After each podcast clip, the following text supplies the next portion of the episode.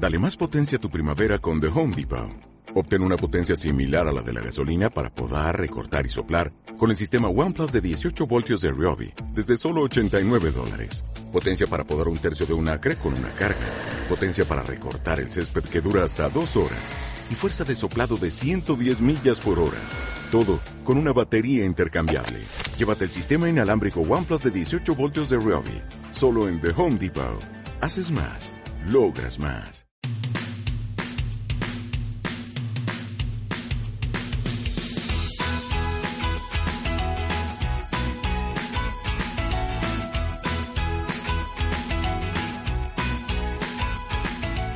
Gracias por darle al play. Mi nombre es Lidia y soy quien está detrás de este proyecto de Yoga Animate.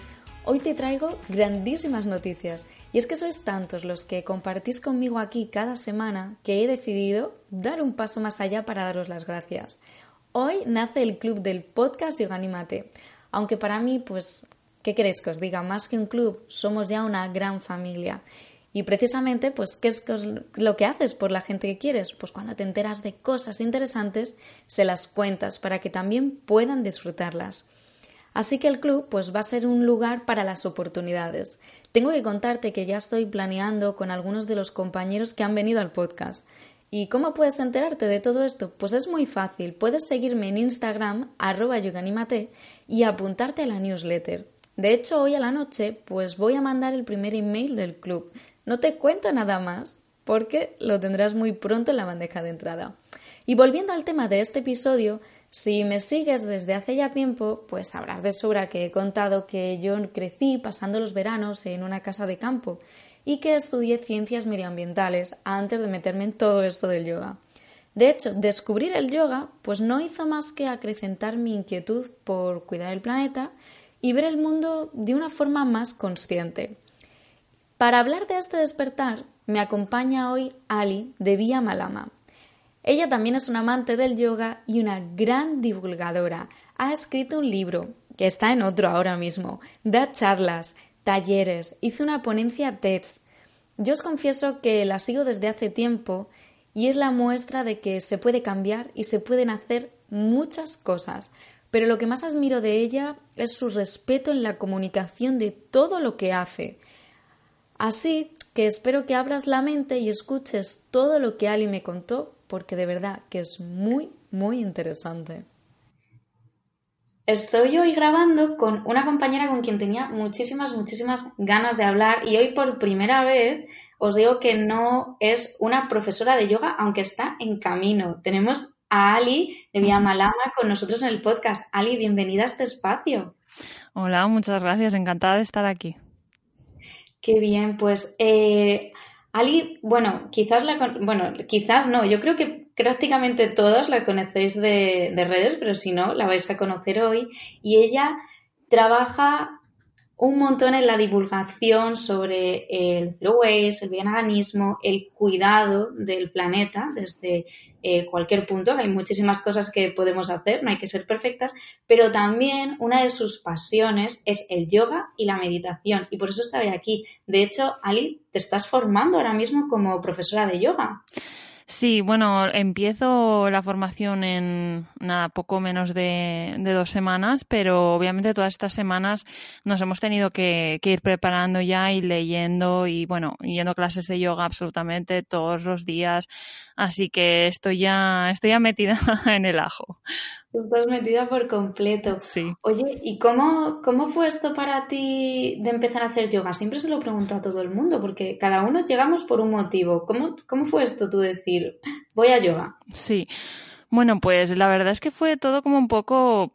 Yo cuando siempre hablo de mi, de mi transición, porque yo, bueno, hace seis años si hubieras visto mi vida, mi forma de ser, eh, mi estilo de vida y, mi trabajo, todo, si hubieras visto eh, cómo era todo antes, bueno, hace seis años, es que es completamente diferente a cómo es ahora y sobre todo en el, en el terreno más bien personal y espiritual, ha sido para mí como un cambio radical que al mismo tiempo se ha dado y ha ido mejorando a través de los años, ¿no?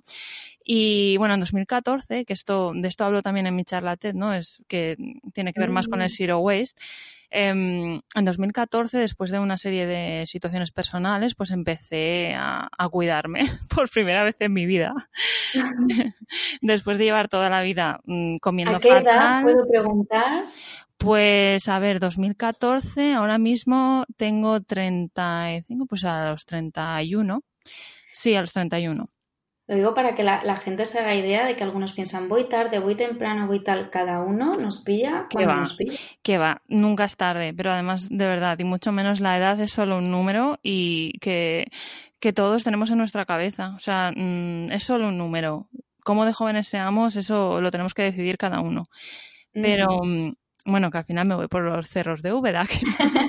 volviendo a lo que te estaba contando, ¿no? En 2014, pues básicamente pues hice como una serie de cambios en mi vida, empecé a cuidarme, empecé a comer saludable y tal, y bueno, decidí pues que obviamente con eso de comer saludable también tenía que ir algo de deporte, porque yo no hacía nada, o sea, absolutamente nada. Lo único que, el único deporte que hacía, vamos, era caminar hasta la oficina y volver a casa. Y ya está. Y dije, bueno, pues tengo que añadir algo. Y a mí es que el gimnasio, te lo digo en serio, es que lo he odiado toda mi vida y mira que lo he intentado. Le he dado muchísimas oportunidades y también a otro tipo de deportes y tal. Y, es que no me llamaba. Y entonces, como tengo escoliosis desde que tengo 10 años, que es una cosa que me ha, que, nunca se ha resuelto ni se va a resolver 100% nunca, es una cosa crónica de por vida, ¿no? La, la escoliosis que yo tengo y dije, bueno, pues algo que me ayude a moverme y que también pues que sea beneficioso para mi espalda. Y en aquel entonces yo estaba trabajando en una en una empresa de moda, bueno, como redactora jefe en una revista de moda, y una de, las chicas que, yo llevaba, ¿no? que trabajaba como, escritora, eh, estaba haciendo un curso de yoga. Y entonces yo le pregunté, oye, pues mira, eh, me pasa esto en la espalda y me recomiendas eh, pues alguna postura o algo. Fíjate, una postura, ¿eh? Digo, una ¿me recomiendas alguna postura de yoga?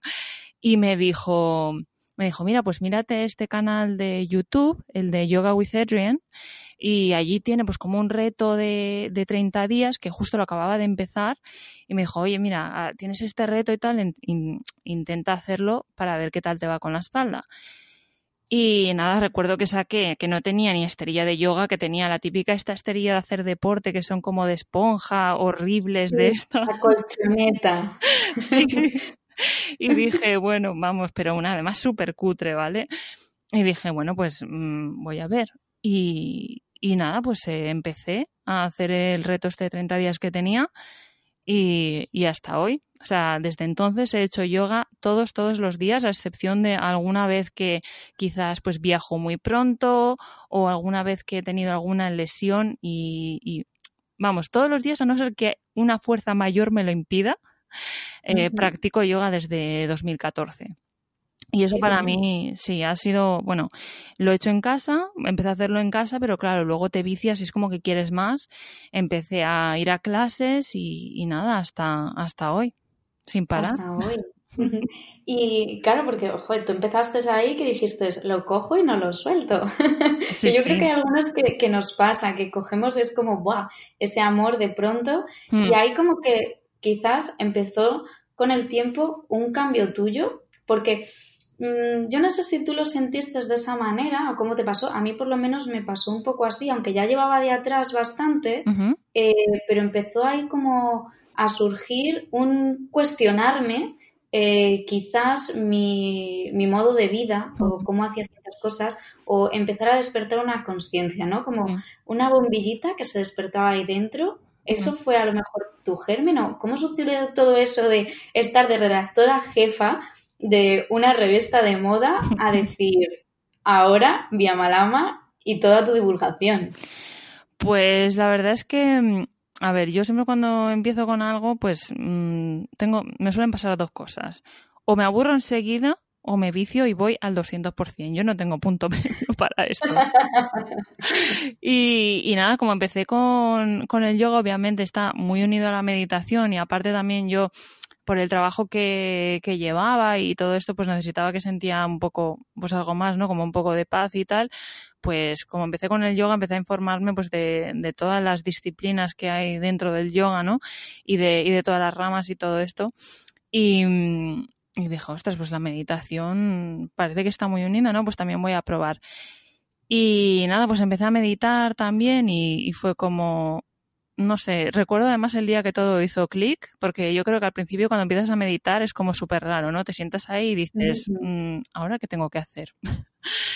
Porque como siempre estamos acostumbrados a tener que estar haciendo algo o tener que estar pensando en algo, para mí de repente era como súper raro sentarme y aceptar que no tenía que hacer nada. Y nada, pues me senté ahí y fue como, qué raro, ahora qué hago, tengo que dejar la mente en blanco, tengo que mm, pensar en algo, tengo que concentrarme en alguna imagen en mi cabeza, no lo sé, estaba un poco perdida.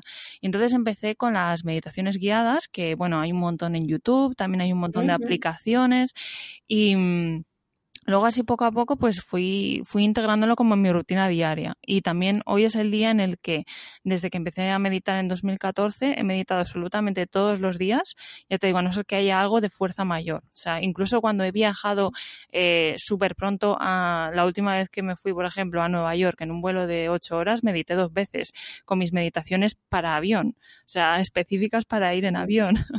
Creo que eso es importante porque la gente, yo no sé si algunas veces eh, pensamos que es que necesitamos algo especial o alguna cosa. Se puede meditar desde cinco minutos hasta una hora y media, el tiempo que queramos, en diferentes espacios, en diferentes situaciones. Hay muchas formas y muchas opciones. Sí, sí. Y además, em, bueno, de todas formas, uno de mis profesores de mindfulness y meditación nos decía siempre que si teníamos tiempo para meditar, que meditáramos cinco minutos, y si no teníamos tiempo para meditar, meditáramos veinte. y eso se me quedó tan grabado y es que es así, en el momento en el que llevas un estilo de vida en el que no tienes ni cinco minutos para parar la mente y para, para parar todo en realidad, mm, ahí hay algo que falla. Entonces tienes que encontrar ese momento para meditar. Y yo sé que esto es muy duro, sobre todo para la gente pues que, tiene hijos o que tiene trabajos así que, em, que son muy, bueno, físicamente pues muy, muy duros y te dicen es que no tengo tiempo, no tengo energía. Pero en realidad, o sea, es algo que se puede hacer incluso mientras lavas los platos. O sea, tú puedes meditar mientras estás lavando los platos. Puedes meditar mientras te estás duchando puedes meditar mientras estás haciendo la comida. O sea, incluso en los casos más extremos en los que realmente la gente mm, por cualquier motivo le resulta imposible encontrar, aunque esté ahí, le resulta difícil encontrar el momento, se puede hacer meditación haciendo las, las tareas diarias. Entonces, mm, es algo que para mí no tengo excusa, ¿no? Es, es, algo que para mí es vital y de hecho el día que no medito es como que me falta algo y noto muchísimo porque yo medito siempre por la mañana porque es cuando el cerebro está como más un canvas en blanco, ¿no? Que es, que es más fácil como em, recogerte para luego tener el resto del día de una calidad muchísimo mayor que si no meditaras para mí es eh, súper importante. Y ya te digo, hablando otra vez del, del despertar de que hablábamos antes, a través de la meditación ahí, cuando, ¿sabes? Empecé a relacionar la, la comida y el estilo de vida saludable con el yoga y el yoga con la meditación, ahí ya fue como que todo hizo clic. ¿sabes? Porque con el tema, yo me hice vegana, entonces el tema del veganismo me llevó mucho a plantearme pues eh, lo que es la naturaleza humana, la compasión, todo lo que es eh, la forma en la que vivimos, cómo lo que hacemos afecta a los demás y eso también incluye a, a los seres humanos. Y mm, con el yoga y la meditación pues aprendí un poco, un poco eso, ¿no? A, descubrir un poco la esencia humana, de decir, es decir, de mm, realmente quiénes somos en realidad, que es algo que yo jamás me había planteado, que no sé, todos nos creemos que, que lo que hacemos en nuestra vida, ¿no? En nuestro trabajo o nuestra personalidad o mm, nuestra forma de vida es lo que, lo que somos, ¿no? Lo que, lo que nos define. Y no es así. O sea, con la meditación yo descubrí que hay un tú que está dentro de ti que no tiene nada que ver con todo lo externo que, que tú manifiestas, ¿no? Y ahí ya fue cuando empecé a plantearme cosas como más, entre comillas, serias, ¿no? De, bueno, es que esta forma en la que vives realmente mm, va, está de acuerdo con, con, con cómo tú eres, está de acuerdo con, con, lo que tú crees ético, está de acuerdo con lo que tú crees que merece la pena y que aporta más a los demás. Y así poco a poco fue como un poco cambiar el chip y pensar qué me debe la vida y qué puedo obtener de la vida, a pensar, vale, ¿qué es lo que tengo que yo puedo ofrecer a los demás que les sea útil, ¿no? Para hacer de este mundo un lugar mejor. Y, ese fue realmente el cambio. Yo creo que creo que nadie piensa que, que es egoísta, pero en realidad yo, yo me di cuenta de que sí. Yo es que vivía para, para mi ropa, para acumular un montón de ropa en mi trabajo, para mm, decir a la gente eh, que trabajaba en esto y que era el trabajo de mi vida y que eso era lo que me definía, ¿no? Mi trabajo como redactora jefe, guau, qué fuerte, qué guay. No. O sea, eh, las cosas que haces y las cosas que tienes no te definen. Lo que te definen, lo que te define es realmente el tipo de persona que eres y lo que aportas al mundo y a los demás porque ese es el valor que tiene una persona. Y ahí ya fue cuando me empecé a replantear pues todo lo que es mi estilo de vida más em, en torno a pues mis posesiones y todo esto y el consumismo, etcétera. Y entonces crees cuando la gente empieza a este despertar, ¿no? Que, que nos pasa a, todos y, y esto surge, ¿no da como un poco de vértigo? Yo es que igual querría mandar un mensaje a la gente en plan de tranquilos. O sea, sé que de repente te ves como al borde del precipicio y decir, hmm. ostras. Pero, pero hay que comárselo con calma y decir, ¿no? Como un poco paso a paso, que creo que igual fue tú lo que hiciste, ¿no? Fuiste como a decir, de un día para otro no se hace nada, es calma y vamos paso a paso, ¿no? Claro, a ver, esto eso de siempre, ¿no? Al final, cuando una persona te habla de todos sus cambios y ves el cambio de hace mm, seis años aquí, por ejemplo, parece como que has cambiado mucho. Pero es que hay que pensar que durante esos seis años se han tenido 365 días cada año. Entonces, es un proceso que lleva su tiempo y aún hoy que se sigue desarrollando. O sea, eh, es como el, Yo creo que estas cosas son como el yoga, ¿no? Es que nunca acabas de formarte. Puedes hacer 4.000 cursos de formación de profesora de yoga o ir a 4.000 clases y es que jamás habrás terminado de aprender yoga, es algo que siempre sigue eternamente. Y con la meditación. el yoga es, es, un camino, ¿no? O sea, sigues. No es. Ayer lo hablaba precisamente con, una compañera, me decía, es que el yoga, y estábamos las dos súper de acuerdo, mm. no es un fin, no es una línea de meta, es un camino continuo y no se va a acabar nunca, mm. hasta el día en que te vayas, porque es un aprendizaje interno continuo. Exacto. Entonces, es eso, ¿no? Que al final es como cuando cuando consigues estas cosas no miras atrás y dices, jolín, es que mm, qué super cambio, ¿no? Qué cambio tan radical.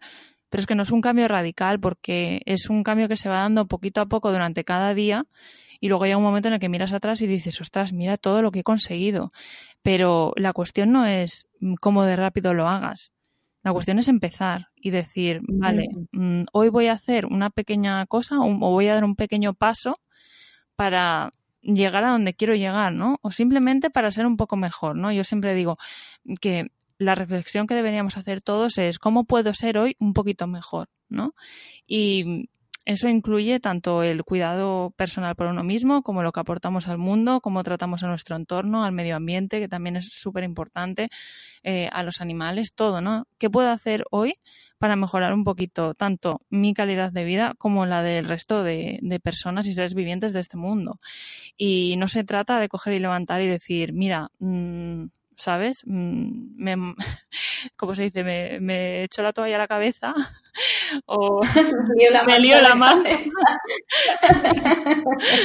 me lío la manta a la cabeza y, y ya está. Y ahora de repente soy un yogi que hace tres horas de meditación al día y me puedo hacer aquí un, un sirsasana aquí mm, en dos horas y de repente pues soy vegano, no como nada animal y encima soy minimalista y bueno, es que no, es que es imposible, o sea, es que incluso cualquier persona, incluso las personas como yo que somos muy de, como te he dicho, de 0 a 100, o sea, es que es imposible hacerlo de esa forma.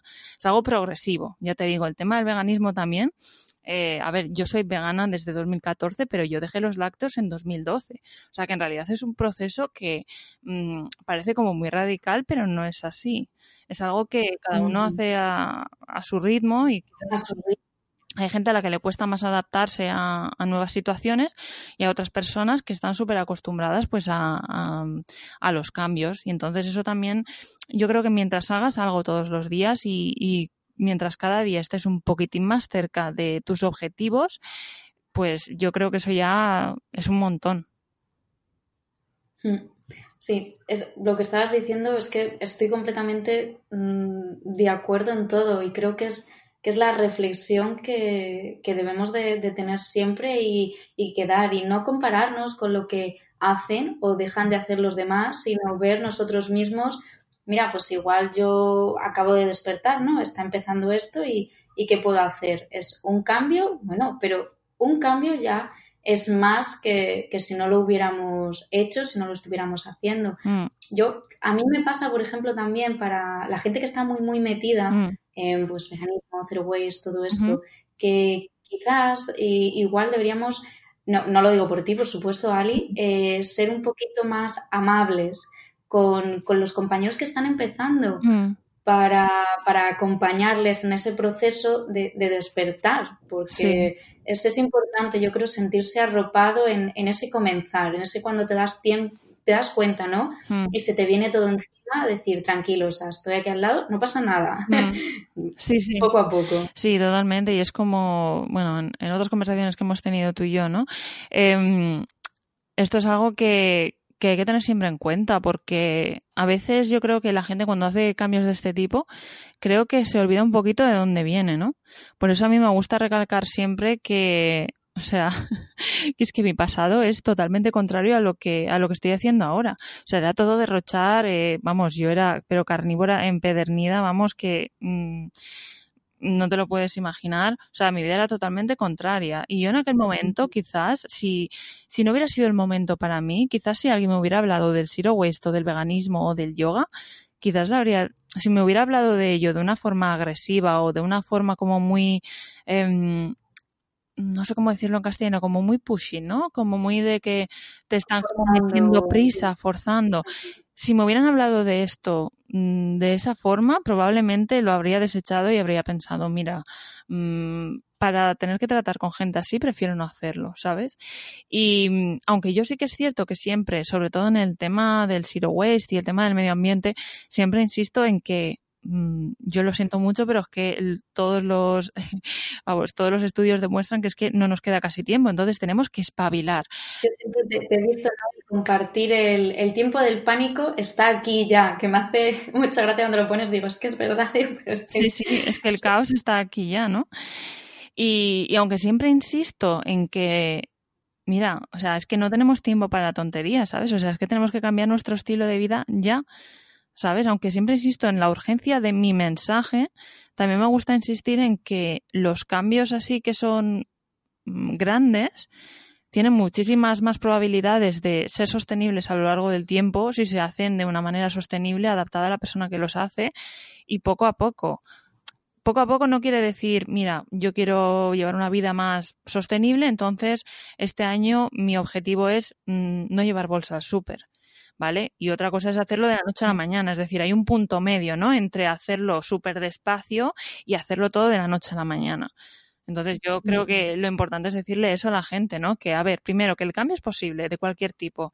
Si quieres un ejemplo de un cambio radical, o sea, de que eso es posible independientemente de, de cuánto haya llevado una persona, puedes mirar mi trayectoria, o sea, puedes mirar cómo vivía yo antes, toda mi historia está explicada en, en, la web, ¿sabes? De cómo yo vivía antes y es algo que jamás he ocultado y de hecho me gusta utilizarlo para que la gente vea que no tienes que tener nada especial, que no tienes que tener ninguna facilidad específica ni en ningún conocimiento para empezar un cambio, simplemente tienes que quererlo. Y decirle a la gente que lo importante es querer hacer algo y mejorar las cosas y poco a poco es ir informándote y cada día hacer un pequeño esfuerzo en cambiar un poquito más las cosas, no para llegar ahí, pero súper importante hacerlo de una forma que sea realista. O sea, si vas a hacer 100 cambios de la noche a la mañana y a los tres días te vas a agobiar y vas a dejar los 100, pues es mejor que cojas y digas, pues voy a hacer 20 cambios en tres semanas y así sostengo los 20, que eso es realista para mí. ¿Sabes? Entonces, lo importante es que sean cambios que, que, se puedan que se puedan llevar a cabo de forma realista. Nunca me cansaré de decir esta palabra, ¿sabes? Que sea todo realista, porque al final también con esto de las redes sociales, también es cierto que pues vemos como casos muy extremos, ¿no? Y, bueno, sí que hay gente que llevamos mucho en el zero waste o que cogemos y decimos, mira, pues la basura que he creado en un mes me cabe en una jarra jolín, pero es que esta persona, o sea, yo por ejemplo empecé con el Zero Waste hace ya tres años y pico, creo que será ahora. Entonces, una persona no puede comparar su camino, como decías tú antes, ¿no? Lo de compararse. Tú no puedes comparar tu camino que ha empezado la semana pasada con el de otra persona que empezó hace tres años. O sea, es que compararte siempre es inútil porque siempre va a haber una persona que va a hacer menos y otra persona que va a hacer más que tú. Entonces, lo importante es centrarte en tu camino y dejar que los demás sigan el suyo, eh, sacar toda la información y la ayuda que puedas de su camino, pero tú ser fiel al tuyo y concentrarte en lo que tú misma haces. Mm.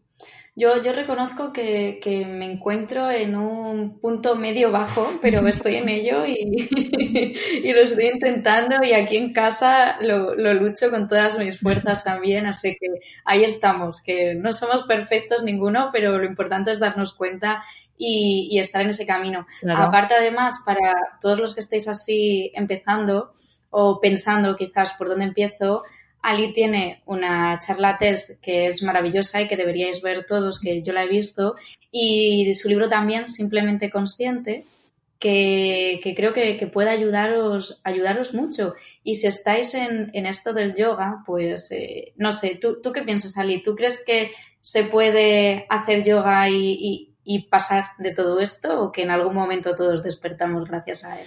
Yo creo que es imposible hacer yoga y no ser consciente de todo esto porque yo creo que en el momento en el momento en el que empiezas a hacer yoga y meditación, que también es, para mí van de la mano, o sea, no hay uno sin el otro. Yo creo que al final eres consciente de que todo este tinglado que hemos montado de, redes sociales, de, posesiones, de estatus, de, todo esto, son como cosas del ego que no tienen nada que ver con, con nuestra esencia, ¿no? Y al final cuando cuando descubres tu esencia y empiezas como un poco a despertar, te das cuenta de que todos estamos unidos, todos somos iguales, todos estamos en el mismo camino, todos estamos en la tierra, los animales, el medio ambiente, las personas, todos somos uno. O sea, y es imposible vivir sin ser consciente de eso en, tu día a día, ¿no? Porque todo lo que haces de alguna manera es como el efecto mariposa, ¿no? Todo lo que haces afecta a los demás y el yoga, bueno, a ver, el, yoga yo creo que siempre te lleva a, aprender también más sobre otras cosas, ¿no? Y, yo siempre he pensado en una de las palabras más bonitas que existen en sánscrito, es la de ahimsa, ¿no? Que es el, el, no hacer daño. Y para mí eso se aplica tanto a las personas como al medio ambiente como a los animales. Y creo que es imposible practicar una disciplina tan ¿sabes? Tan, tan conectada a nuestro espíritu y tan conectada a, digamos, al espíritu global que tenemos, ¿no? Que todos somos uno. Es imposible hacerlo y, y, y, al menos no reflexionar un poco sobre, sobre ello, ¿no? Sobre cómo todos realmente somos responsables del bienestar de todos y de todas y de todos los animales y del medio ambiente. Y, para mí fue todo rodado, ¿no? Y darme cuenta, sobre todo, recuerdo exactamente el día en el que estaba meditando y de repente fue como, sentí como una unión con, con todos los seres y con todos los animales y con la naturaleza. Es como si no existiera la división entre ninguno de nosotros ni ningún elemento, ¿no? Y así dicho, quizás suena muy místico, un poco de gorro de aluminio, como digo yo, pero... pero cuando, cuando lo vives, cuando, cuando te pasa, ¿no? Que es que yo creo que tarde o temprano a todos los yogis nos pasa, es algo que es como que de repente te hace clic y dices, ostras, era esto, ¿no? Era esto el despertar, a esto se refería la gente cuando hablaba del, despertar. Que cuando te lo cuentan es como que parece todo un poco, un poco raro, pero cuando lo vives dices, ostras, es que esto es, ¿no? Sentirte en paz, sentir que estás donde tienes que estar y, y aceptar que eso, que es que todos somos uno al final. Yo creo que al final, por, bueno, es normal, ¿no? Al final, cada uno vive su vida y muchas veces pues sientes como que estás, no sé cómo se dice en castellano, pero como muy separado, ¿no? Detached, que es como muy...